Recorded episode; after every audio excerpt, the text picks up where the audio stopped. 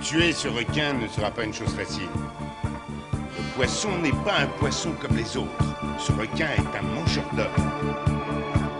S'il plante ses dents et qu'il referme ses mâchoires, vous êtes foutus. Oh, arrêtez Il suffit de lui mettre une balle dans la tête et c'est lui qui est foutu. Pas vrai? Le requin tigre que nous recherchons est un maniaque.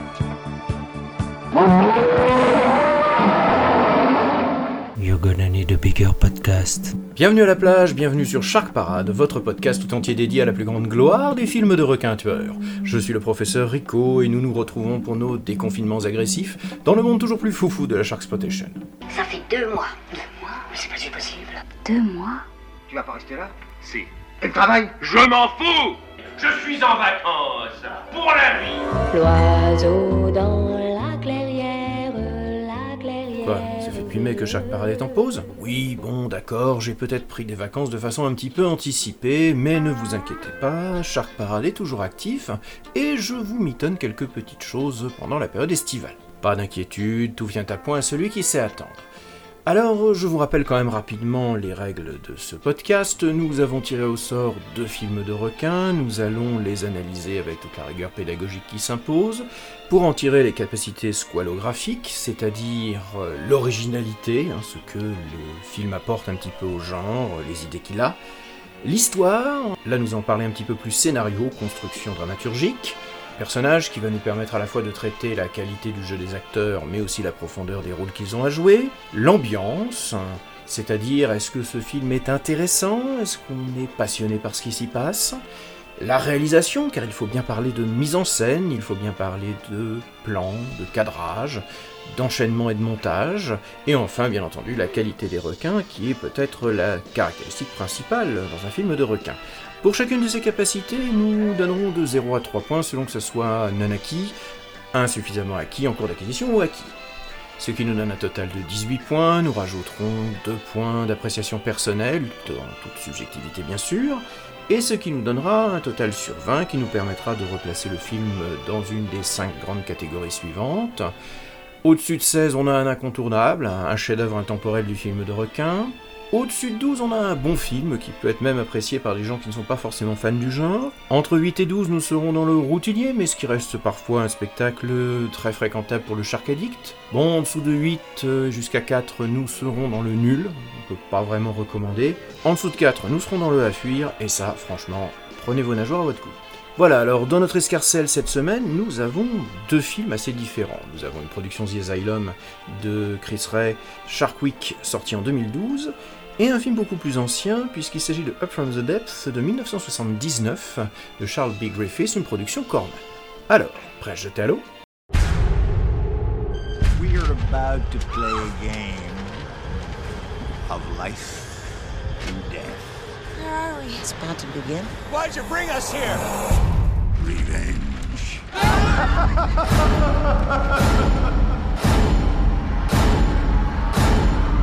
Three feet of water, that is where the food is. I might feed you to the sharks as well!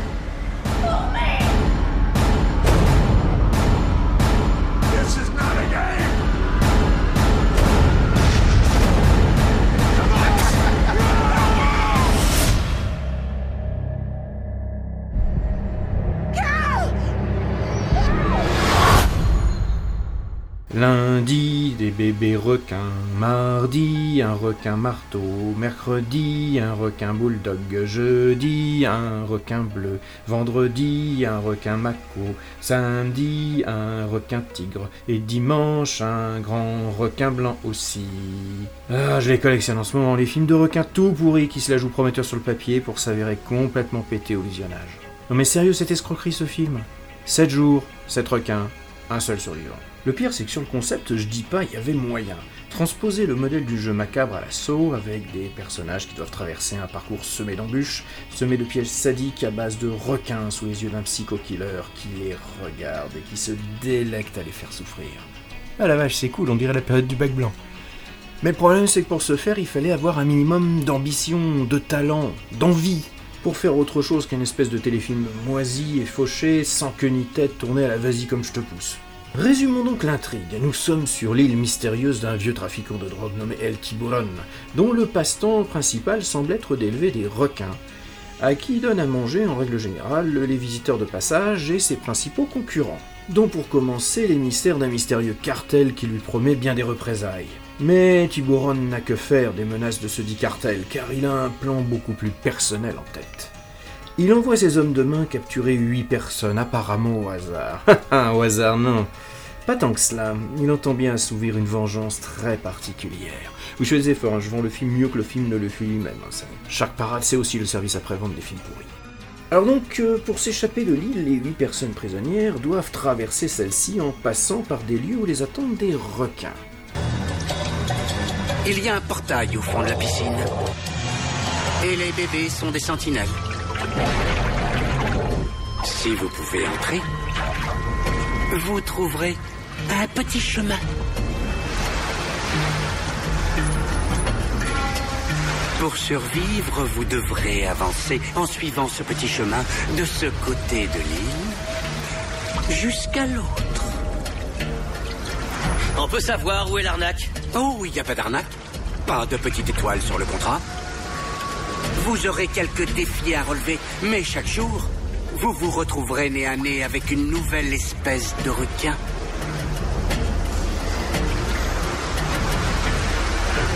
Si vous tuez ce requin,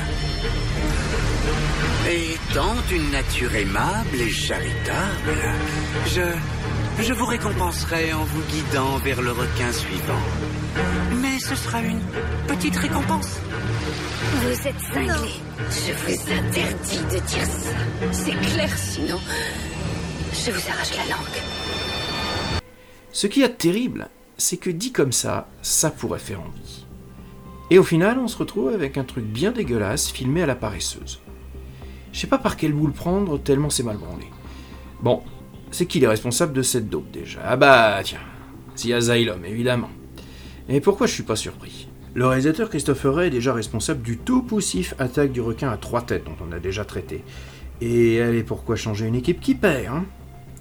Bon les gars, je veux pas être méchant, mais non seulement vous êtes des tocards, mais en plus vous faites zéro effort. Le film c'est un empilement de tout ce qu'il faut pas faire pour torpiller un concept qui pourrait donner une petite série B jouissive. Déjà l'histoire, elle tient pas la route une seconde. Tiburon, interprété par Patrick Bergin qui en a rien à foutre, et qui se contente en règle générale de fournir euh, la prestation du trafiquant de drogue sardonique, mais qui a visiblement un lourd passé qui le ronge. Bref, euh, Tiburon et sa complice interprétée par Yancy Butler qui semble mentalement ailleurs pendant tout le film, vont donc capturer 8 personnes pour se lancer dans leur chasse du comte Zaroff à base de requins. Sauf que les victimes, donc elles sont 8 au départ avant d'être lâchées sur une île à traverser en sachant qu'à chaque fois il va falloir se friter à main nue un requin. En face, t'as Tiburon, sa femme alcoolique, et en tout et pour tout, deux gardes. Dès les scènes qui montrent les enlèvements, ils se font rouster par un quinquagénaire bedonnant tout seul. Alors, je veux bien, au début, il y a la surprise, tout ça. Ils ont été relâchés sur l'île avec une mission d'aller à un point d'extraction en traversant à chaque fois un lieu infesté de squales. Une fois ça marche, mais le plus logique déjà, c'est que bah, tu es en supériorité numérique, tu retournes à la villa plutôt que d'essayer de traverser les pièges mortels les uns après les autres. C'est d'ailleurs ce que fera l'unique survivant à la fin, hein, en faisant demi-tour et en attendant tout le monde. Et en plus, c'est loin d'être la personne la plus entraînée dans un groupe qui compte entre autres un ancien flic, un mafieux, j'en passe et des meilleurs. Bon, en plus géographiquement, moi, ça me ça pique qui me titille, hein, je vous rappelle, je suis prof d'histoire géo. Ils sont censés traverser une île privée dans les Caraïbes en 7 jours. Pour avoir une île de cette taille-là, euh, Tiburon, il a racheté Cuba ou il a racheté Haïti. hein. En plus, ils tourneront dans 4 décors. hein. Il y a un bout de sous-bois, il y a un sentier forestier, une plage et une grotte euh, qui va servir à pas mal d'attaques de requins.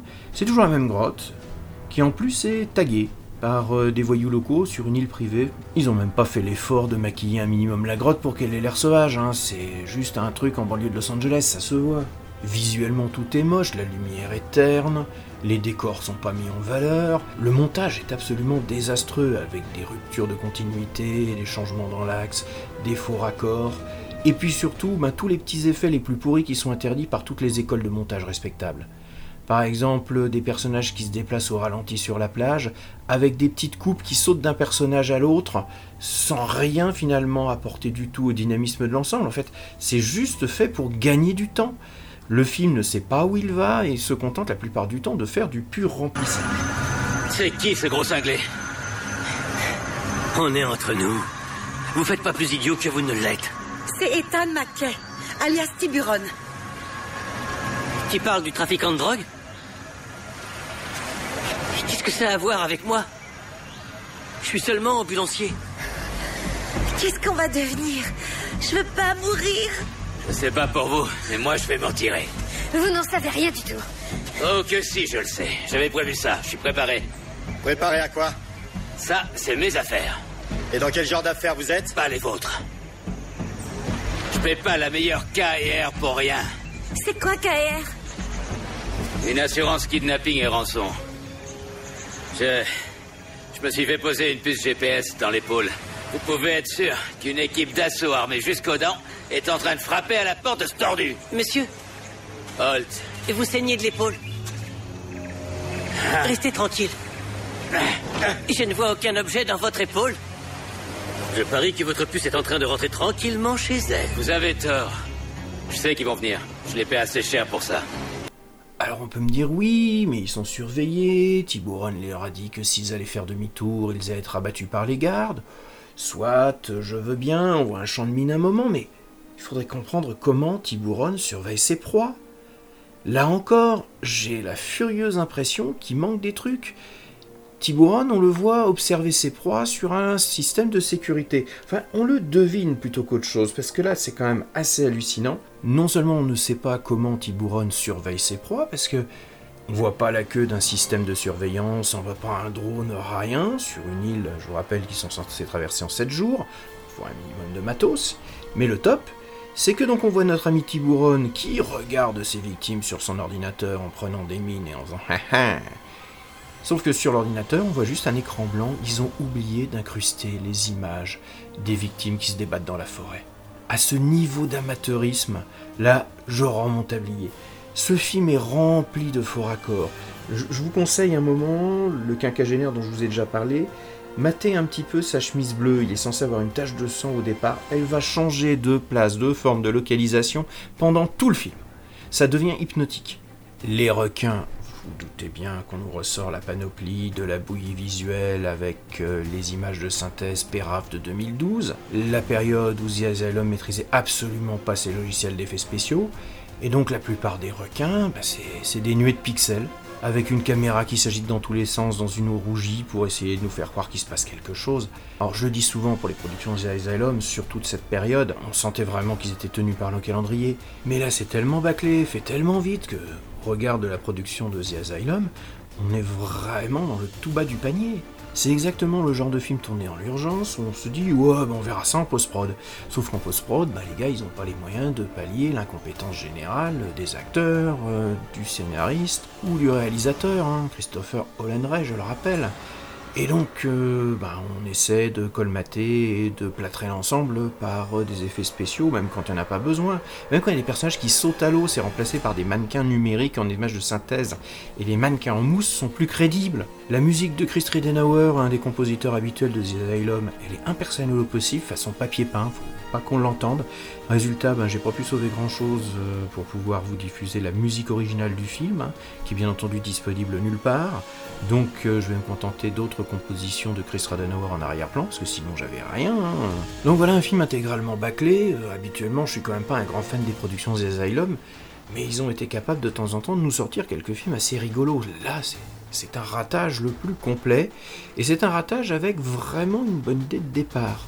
Donc, si quelqu'un veut faire un reboot, euh, va essayer de nous faire un petit truc vraiment sympa avec ce concept prometteur de chasse à l'homme euh, au milieu des requins, bah, rachetez le concept pour un dollar symbolique et offrez-le à un réalisateur qui sait faire avec, hein, je sais pas, un Fabrice Duvels par exemple, ou un Xavier Jans. Je suis sûr qu'il pourrait nous faire un truc sympa. Comment ça, euh, Olivier Mégaton? Non. Ôtez-vous cette idée de la tête Ils sont mignons, non? Requin bulldog, requin bleu, requin... Requin tigre Et ce qu'il y a de plus amusant dans tout ça, c'est que ce ne sont que des... Ce sont des bébés. Ils ont deux mois, ces nourrissons. Mais ils sont beaucoup plus sophistiqués et indépendants que des humains qui auraient vingt fois leur âge. C'est ça qui est cool chez les requins. Ils viennent au monde, prêts à affronter le monde, grâce à plus de 20 millions d'années d'évolution. C'est rien d'autre que les éboueurs de la mer. Non, non. Ce sont les plus parfaits des prédateurs. Jamais ils ne dorment. Ils ne reculent jamais, ils ne connaissent pas la fatigue ou la maladie. Ils nagent, ils mangent, se reproduisent. Les requins sont la vie incarnée. Ce sont des créatures anciennes, les êtres les plus purs qui existent en ce monde. Des dieux. Nous devons les vénérer. Bon, eh bien, les capacités scolographiques de Sharkwick, ça va pas être brillant. L'originalité, ben, c'est en cours d'acquisition. Il y a vraiment que là où ils arrivent à faire quelque chose de pas mal. Une bonne idée, mais traitée à la vas-y comme je te pousse. Donc, euh, ce qui entraîne une histoire non acquise. On n'en finit plus de compter les incohérences, les ratages, les raccords approximatifs. euh, et puis, ben, c'est pas aidé par des personnages qui sont eux aussi non acquis, ils sont clairement pas très bons dans la description et dans la construction et ils sont aussi mal joués que possible. Patrick Bergin et Yancy Butler, les deux petites euh, stars du film, semblent être en compétition pour savoir celui qui va jouer le plus le personnage défoncé. Parce que c'est ça, ils- sont complètement à la masse, complètement ailleurs, et je pense que c'est une vraie indication de jeu. Enfin, j'espère pour eux, parce que sinon, c'est qu'ils étaient réellement défoncés sur le tournage, et vu dans quoi ils tournent après les carrières qu'ils ont eues, je peux comprendre aussi. L'ambiance, elle est non acquise, c'est long, c'est mou, c'est exagérément répétitif. Et quand ton climax ressemble au final à Double Team avec Jean-Claude Van Damme et Mickey Rourke, bah c'est quand même que t'as des questions à te poser hein, sur l'organisation de ton truc. La réalisation est non acquise, hein, des erreurs de débutants, des faux raccords, un montage qui accumule les trucs les plus dépassés possibles, euh, des trucages qui passeraient pas dans une vidéo YouTube. Non, c'est pas grand chose à sauver. Les requins, enfin, ben, suffisamment acquis, hein, on a le droit à toute une galerie d'espèces, euh, c'est déjà ça. hein. Pour le reste, euh, ben, c'est les sempiternelles images de synthèse un peu péraves de chez The Asylum au milieu des années 2010. C'est pas brillant. Reste un final donc euh, à 3. Je rajouterai rien, c'est à fuir. Et objectivement, un film d'une pauvreté visuelle et scénaristique pareille, ça donne envie d'appeler le SAMU social. Bon allez, remballons les regrets et passons à un film de 1979, Up From The Depths, une production Corman. J'espère que cette fois-ci, on va avoir un petit peu mieux à se mettre sous la dent. Imagine yourself on a dream vacation, sipping Mai Tais, surfing at Waikiki, basking in the warm Hawaiian sun, swimming in the tropical ocean. Your vacation is about to end.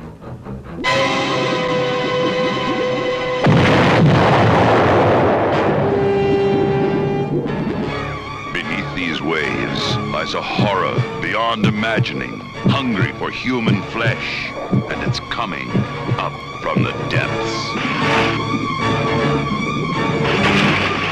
Let's get him.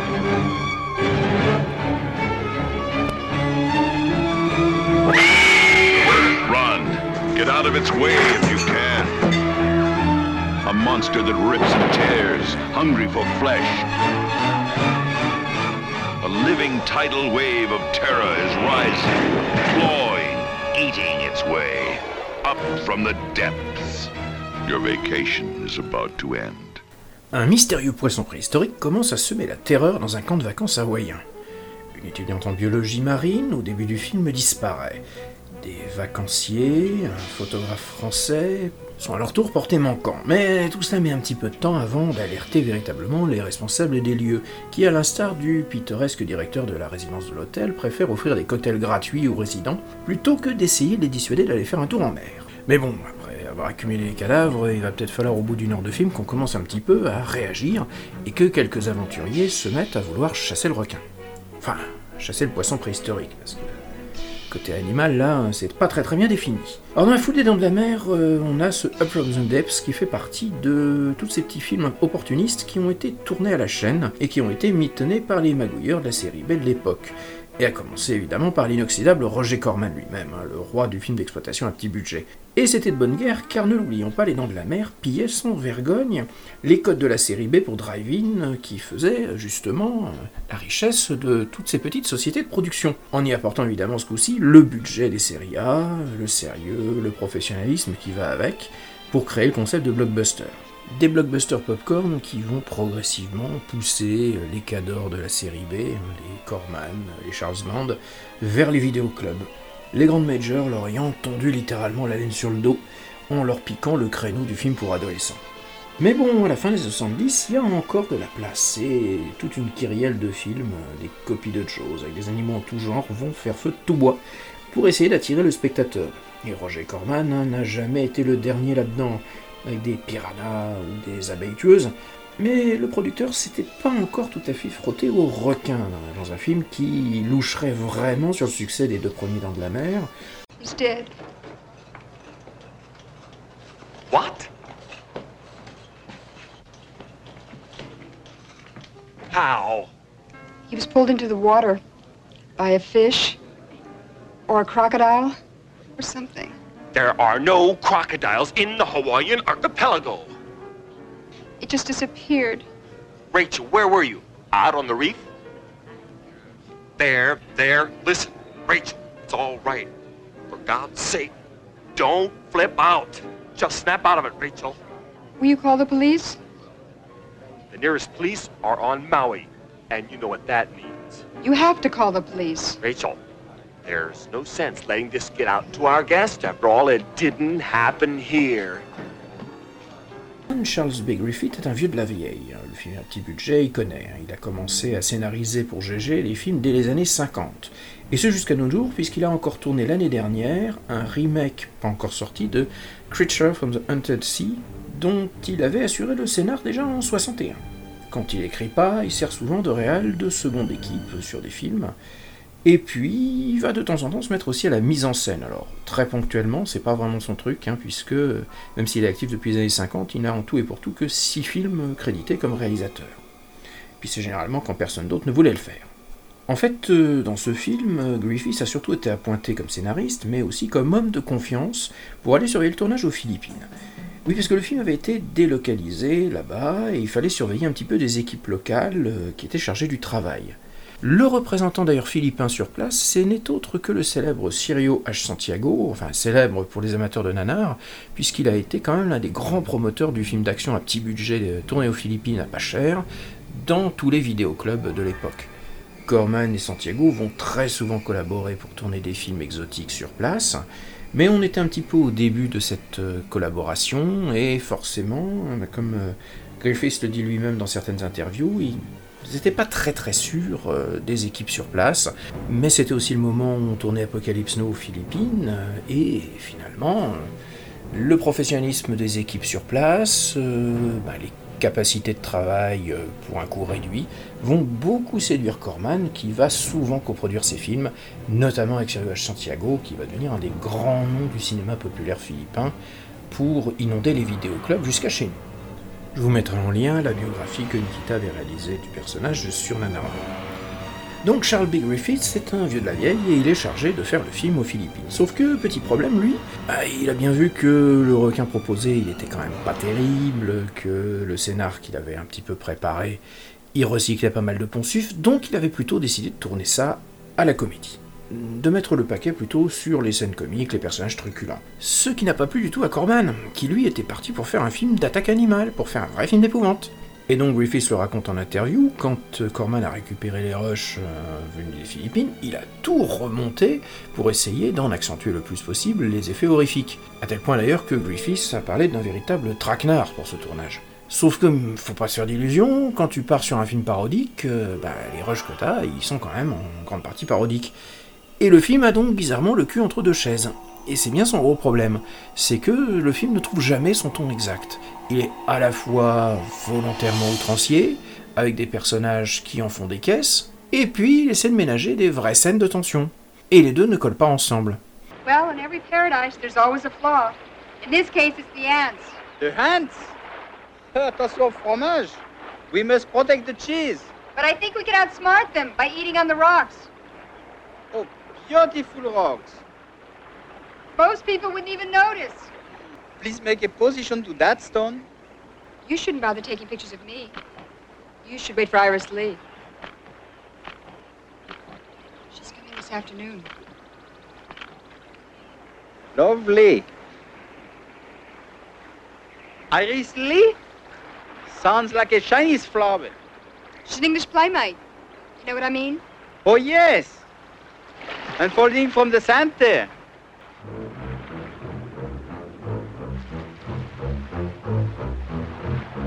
Smile. The sun's in my eyes.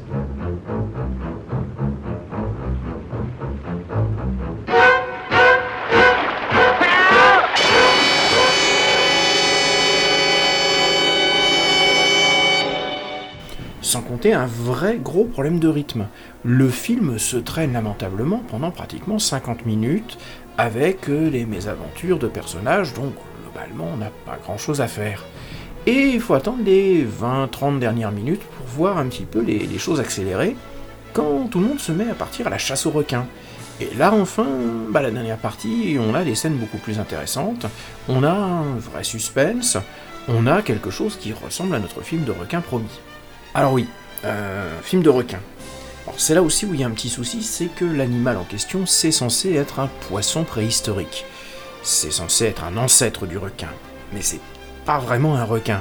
À vrai dire, même physiquement, faites pas comme moi. Moi je m'étais fié à l'affiche du film, avec un monstre qui ressemble quand même à un requin. Euh, là, c'est plus difficile à décrire. Il y a des grands yeux ronds, une forme un petit peu arrondie. Vous voyez ces poissons qu'on voit sur certaines fontaines euh, au château de Versailles? Non mieux, et c'est la fierté du Grenoblois qui parle ici. En fait, je pense que c'est un hommage au blason du Dauphiné. C'est notre joli dauphin stylisé médiéval euh, avec des dents. Il y a quelques photos qui traînent sur internet de la bestiole, elle est quand même pas mal croquignolette. hein. Euh, Avec ses grands yeux ronds, euh, son air un peu benet. Ça fait le truc en plastique remorqué maladroitement par un bateau, et au final on le verra pas beaucoup, Griffiths décidant vraiment de se contenter de quelques gros plans flous et puis des fusions de sang, ce qui va permettre vraiment de camoufler la qualité minimum du monstre, alors que c'était au départ un argument marketing qui avait été repris dans les reportages de l'époque. Et donc ce monstre, eh ben, il est à l'image du film, on attend beaucoup de choses et puis il se passe pas grand chose. L'action s'éparpille au niveau comédie entre des vacanciers un peu relous, le directeur d'hôtel qui essaie d'arrondir les angles, un chasseur de trésors plus ou moins bidon. Heureusement, quelques scénettes font un peu mouche, comme par exemple le moment où le directeur de l'hôtel met une prime sur la tête du requin, les vacanciers se transformant dès lors en véritables chasseurs assoiffés de sang dévalisant les magasins pour acheter la dernière arbalète, pour acheter la dernière lance pour aller se faire le requin, ou bien ces scènes classiques de panique de vacanciers qui se mettent à hurler dans tous les sens parce qu'on a annoncé le requin, y compris quand ils sont en plein milieu d'un restaurant, à 50 mètres de l'eau, eux ils défoncent tout, et comme ils sont joués par des acteurs qui sont semi-amateurs, hein, parce qu'ils ont dû recruter tous les figurants occidentaux qui étaient sur place, et ben on en a carrément certains qui sont en train de se marrer alors qu'on est en plein milieu d'une scène de panique. On le voit, tout ça n'est pas sérieux, à l'instar de ce personnage de touriste japonais joué par un Philippin, qui se met à crier Banzai et sort un katana pour aller se faire le requin. Voilà. Puisqu'on est dans une production à petit budget qui doit être suffisamment racoleuse, on rajoute évidemment un petit peu de fesses. C'est-à-dire qu'on va avoir une plémette qui va prendre une séance de photos seins nus, où on a quelques plans d'ailleurs assez esthétiquement réussis, où l'action est filmée alors que on a une jeune fille allongée au premier plan, dont le fessier mis en avant occupe euh, presque un quart de l'image. Euh, ok, c'est racoleur, mais c'est peut-être l'image la plus réussie du film. Autre truc rigolo, comme on est aux Philippines et qu'on essaie de nous faire croire que c'est Hawaï, ben, tous les figurants qui sont censés être hawaïens ont des bonnes têtes de Philippins. Ah ça, le respect des cultures millénaires à l'époque, euh, c'était une autre histoire. Alors pour l'anecdote, la musique est censée être supervisée par un certain Russell O'Malley, personnage d'autant plus mystérieux qu'il ne semble pas réellement exister. Il semble que ça correspond en fait au travail de James Horner, qui travaille donc à l'époque pour Corman et qui a probablement recyclé à la fois des morceaux plus anciens, dont le générique final par exemple, qui ressemble beaucoup plus à une pièce médiévale qu'à un film de requin. Pour le reste, euh, il y a quelques morceaux sous inspiration très nette de John Williams, mais comme ces morceaux on les entend assez peu et que finalement ils sont la plupart du temps noyés au milieu des dialogues, je pourrais pas vous mettre grand chose. Euh, je vais être obligé un petit peu de taper dans d'autres euh, productions cormaniennes de l'époque pour pouvoir assurer la bande son en arrière-plan. Voilà, au final, on se retrouve avec un petit film pas complètement antipathique, mais pas bien passionnant non plus, parce que à force de jouer sur plusieurs directions à la fois, on se retrouve devant 50 minutes de comédie pas super drôle, qui a bien vieilli, avant d'avoir un final un petit peu plus péchu, un petit peu plus amusant, avec même euh, certaines idées un peu déviantes, comme par exemple se servir du corps d'une victime qu'on a bourré d'explosifs pour attirer le requin en le traînant derrière une barque. Mais bon, c'est peut-être un petit peu cher payé de passer une heure et demie devant ce film qui n'apporte pas grand-chose de nouveau au genre et qui s'avère très très rapidement assez prévisible et assez balisé.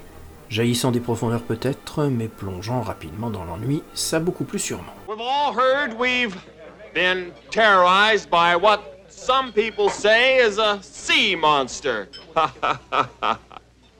Well, I say it's only a fish. And we're not going to be intimidated by a fish. I'm offering $1,000 for the head of this despicable animal. And you can bring it to me in as many pieces as you like. $1,000! Not a case of cheap rum. And a week in the presidential suite. All expenses paid. He always hated being assistant manager. Now let's go fishing! Alors, les capacités scolographiques d'Up from the Depth, l'originalité c'est non acquis. Il s'agit d'exploiter un filon et des péripéties savamment balisées. Donc pas grand chose d'extraordinaire à se mettre sous la dent, hélas. Donc ce qui entraîne aussi une histoire qui est insuffisamment acquise. Hein. Le résultat, on a un film qui déroule ses attendus et qui fait pas trop d'efforts, donc euh, on va pas non plus en faire beaucoup. Les personnages sont insuffisamment acquis eux aussi, hein, si les acteurs ne sont pas mauvais sur le fond, ils jouent pour la plupart de simples caricatures. Alors, je mettrai peut-être mon point pour Kedrick Wolf, qui joue le tenancier de l'hôtel, un grand échalas avec des tenues improbables, des costumes roses, un pagne hawaïen et un chapeau en feuille de palmier, qui est onctueux, veule, et qui est parfait dans le rôle du gars qui, bien entendu, ne veut absolument pas gâcher la saison touristique. L'ambiance, là encore, c'est insuffisamment acquis, on s'ennuie pas mal, et seules les dernières 20 minutes sortent un petit peu de la torpeur, avec la chasse au requin qui commence véritablement. La réalisation est insuffisamment acquise, c'est propre, mais c'est impersonnel. Heureusement, je mettrai le point sur les plans, sur les filles en bikini, parce que moi il y en a beaucoup. Quoi? Non, mais savoir filmer des filles en bikini, c'est le B à bas du métier de réalisateur. Je suis, désolé, on apprend ça en école de cinéma, enfin, j'espère. Alors faut annuler tout le cinéma français des années 80-90. hein. Euh, bon, le requin, ou plutôt le poisson préhistorique, euh, il est insuffisamment acquis, alors il est bien moche. Bon, au moins ils ont essayé de faire un requin mécanique, c'est déjà ça, entre la baudroie et la baudruche. Enfin bon, mieux pas trop qu'il le montre, hein, c'est d'ailleurs ce qu'il fait. Voilà, au final, ça nous donne 5. Je rajouterai un demi-point parce que j'aime bien les années 70 et puis parce que il y a quelques scènes un peu amusantes. Voilà, 5,5, c'est nul. Et pour un film des années 70 qui pille euh, allègrement Les Dents de la Mer, on est vraiment dans le bas de gamme de ce qui se faisait à l'époque. Je pense que l'absence de structure dans le ton, le fait qu'on oscille entre comédie et volonté de faire un vrai film d'horreur sans arriver véritablement à trouver le point d'équilibre entre les deux, ben, ça nous donne un film qui est assez terriblement vieilli et qui est bien bien mou. C'est vraiment son principal défaut, c'est un film qui se traîne pendant la plupart du métrage. Et donc au final, on va regarder ça avec pas mal d'ennui, il faut pas se le cacher. Bon bah pour une reprise des affaires, c'était pas terrible, hein. Allez, pas de panique, qu'est-ce que nous prépare notre prochain tirage, la boîte à requins nous donne? Ah, il avait été très attendu celui-là. 47 Meters Down, Uncage, la suite de Johannes Robert sortie l'année dernière. Ah, il m'a été beaucoup demandé, en plus on le trouve facilement euh, sur pas mal de chaînes, euh, genre Prime ou Netflix. Pas mal, pas mal. Ensuite, allez, on prend un deuxième carton, et on a Piranha Sharks de Lex Luthor en 2015. Des grands blancs modifiés génétiquement pour avoir la taille de piranha. Ouh, ça sent la bonne idée, ça. Bon, comme j'ai exposé mon temps de parole habituel, euh, là je suis largement au-delà des 30 minutes, je vais faire vite pour les, recommandations. hein. Je remercie évidemment Quentin et Fabien pour les listes Sans Critique et les Turbox XD.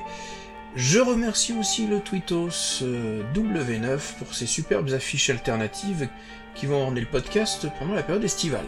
Une petite recommandation vite fait, du 18 au 20 septembre va avoir lieu, si tout se passe bien, le Paris Shark Fest au Club de l'Étoile, un festival consacré aux films de requins, aussi bien d'ailleurs des documentaires très sérieux que les dernières productions de Brett Kelly ou la version remasterisée des Dents de la Mer.